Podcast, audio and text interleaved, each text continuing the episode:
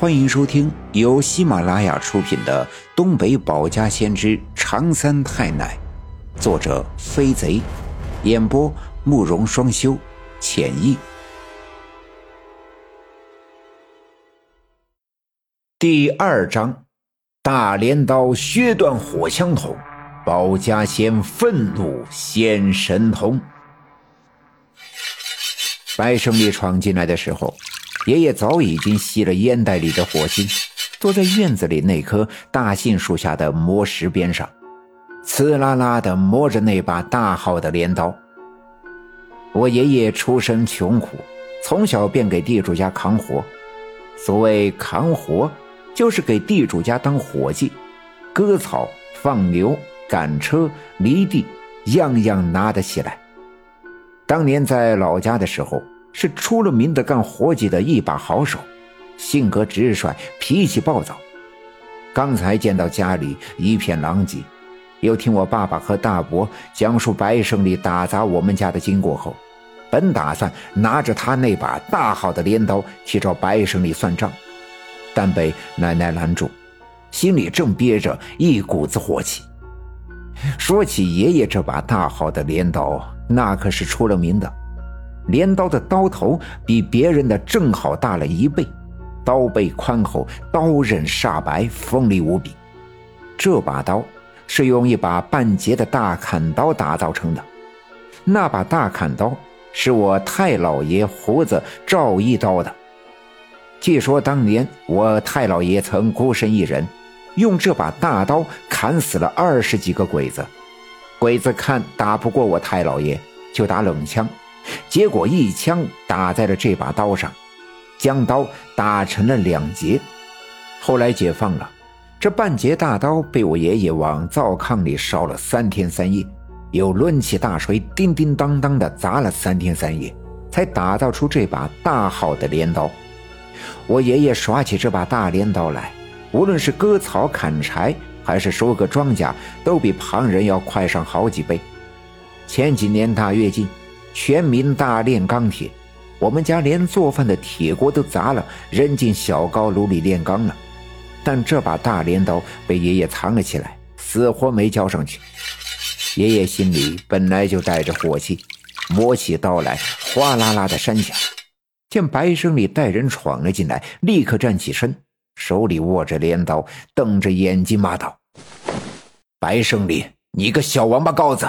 你砸了我们家，我还没找你算账，你还敢来闹事？看我不一刀劈了你这个不知深浅的家伙！说着，便迈开大步向白胜利他们一群人冲去。别看白胜利咋呼的欢，遇上我爷爷这样的硬茬子，心里开始打鼓。尤其是看到那把冷森森的大镰刀，吓得差点尿了裤子。但毕竟杨正他们人多。他不由得后退了两步，一边手指着我爷爷嚷嚷道：“哎呀呀，你竟然想打无产阶级革命小将，你这是公开跟革命作对，跟无产阶级作对！”说着，他顺手从身后的一个红卫兵手里拿过一杆长枪，端在手里，瞄准我爷爷。那是一把自制的长管洋炮，洋炮就是火药枪，没有子弹。需要事先从枪口处灌入火药和钢珠，所以不能连续激发。打一枪之后，需要等到枪筒冷却了再灌火药。这把枪是游手好闲的白胜利自制的。自从有了这把火药枪，他在村子里更加趾高气昂、肆无忌惮。可我爷爷不管这个，根本没把这把枪放在眼里，举着手里的大镰刀奔着白胜利冲去。白胜利一看大事不好，便瞄准我爷爷扣动了扳机。他身后的那群人都吓傻了，跟着白胜利东家砸西家斗的，也从来没遇见过像我爷爷这么胆子大、脾气又暴躁的主。这眼看着就要出了人命，人们一时间都愣在原地。白胜利扣下扳机，就听咔嗒一声，火药枪哑火了。可这时，我爷爷也到了他面前，大镰刀高高举起，狠狠地落下，奔着白胜利迎面就砍了下来。白胜利慌忙歪头躲闪，并举起手里的哑火的洋炮向上招架。就听“咔”的一声，镰刀砍在了洋炮的枪管上，顿时火星四溅，枪管被齐刷刷的削掉了一截。白胜利也被震得一屁股坐在了地上，手里还拿着半截枪管的洋炮，对着我爷爷咔咔的连续扣动扳机。可他一连扣了十几下，那枪却像哑火一样一声不吭。我爷爷正要举起镰刀再去砍倒在地上的白胜利，被闻声冲出来的奶奶一把抱住后腰。我爸爸也追上来，死死抱住我爷爷拿着镰刀的胳膊。大伯趁势从爷爷的手里抢下镰刀。白胜利一看我奶奶控制住了形势，顿时又来了胆子。连滚带爬的从地上爬起身来，用手指着我的爷爷骂道：“好，好，你们一家子居然想杀人！你这是公然跟革命对抗，跟新中国对抗！我要把你们一家子都枪毙！枪毙！”大伯把镰刀放到一边，双手死死地抱住了爷爷的大腿。奶奶腾出手来，冲白胜利说道：“小子。”看在你干爸老包头算是个老实人，我好心告诉你，你赶紧回家去吧。你今天在我当家的镰刀下捡回了一条命，但你砸了我家保家仙的牌位，你的报应啊还在后头呢。你还敢在这儿呼喊？尽管爷爷手里已经没了镰刀，奶奶也基本控制住了局面，但刚才爷爷那砍断枪管的一刀，依旧令以白胜利为首的每一个人心有余悸。其中有个戴眼镜的，叫王革命，是上队的妇女主任王兰花的儿子。他爹死得早，他就跟着他娘姓王。从小他娘管得特别的严，导致他胆子特别小，人也特别怯弱。之所以参加了红卫兵，是因为他妈是上队的村干部，所以他必须跟上时代的大潮，因为只有这样才是革命时代的进步青年。王革命拉了拉白胜利的胳膊：“胜利，我看咱们还是先撤吧。他们家六姑可是跟赵村长是本家亲戚，弄得太僵，很难收场啊。”白胜利嘴上不说，心里早就打了退堂鼓，暗暗的想：这家伙可不是善茬子，好汉不吃眼前亏，来日方长，等以后再找机会收拾他们。白胜利是铁锅炖鸭子。肉烂嘴不烂，心里害怕，嘴上却仍旧不饶人。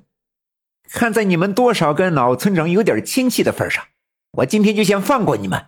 你们都给我老老实实的，好好反省自己的错误，否则我不会放过你们。说完，他把手里的半截洋炮扔给了王革命，分开人群，灰溜溜的走出大门。王革命接过洋炮，跟在他身后。那群人便也呼呼啦啦的走了。他们走了，爷爷的气还没消，拧着眉，瞪着眼，胸脯一股一股的喘着粗气。爸爸年纪小，胆子也小，刚才的阵势的确是把他吓得够呛，仰着头，胆怯的问奶奶：“妈，他们要是再来，可咋整？”奶奶一边拉着爷爷往屋里走，一边说：“别怕。”他们砸了常三太奶的牌位，仙家会找他们算账的。老大，去把院门关上，咱们回屋吃饭。大伯答应了一声，跑去关院门。刚跑到门口，就啊的大叫了一声，然后大声喊道：“妈，妈，你快来！”奶奶和爷爷循声望去，只见大伯往后倒退几步，瞪着眼睛望着大门口低矮的石头墙。奶奶赶紧过去一看，那个低矮残破的石头墙上趴着一条大蛇。农村的孩子从小就不管不顾的在外面疯玩，遇见蛇是常有的事。河边、草丛里，各种各样的蛇都有，常见野鸡脖子、烟袋杆、黄棘杆等等都见怪不怪。其中除了长着彩色的脖子、三角脑袋的野鸡脖子是有毒的，要远离以外，其他的蛇孩子们都敢抓了拿在手里玩。而眼前的这条蛇足有两米多长，胳膊粗细，浑身白色的鳞片，在傍晚天边火烧云的照耀下，映射着闪闪的红光，像一条燃烧着的火蛇。三太奶显灵了！奶奶赶紧双手合十拜了三拜，然后扑通一下跪在地上磕头。爷爷、大伯和爸爸也赶紧跪下来，学着奶奶的样子磕头。奶奶边磕头，嘴里边念念有词：“常三太奶常金花今天傍晚到我家显露真身现大家，善恶有报，怨不啦。毁了的庙宇我用砖垒，倒了的牌位我拿纸扎，只求大仙你有大量，饶恕不懂事的包家娃呀。”奶奶一边磕头，一边重复的叨念着。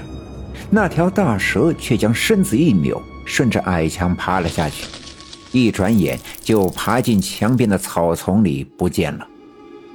过了一阵子，奶奶站起身，走到大门外向外张望，那条大蛇不见了，白胜利他们也走远了。奶奶摇头叹息道：“唉，看来啊。”常三太奶他老人家这是生气了，这白胜利呀，有难了。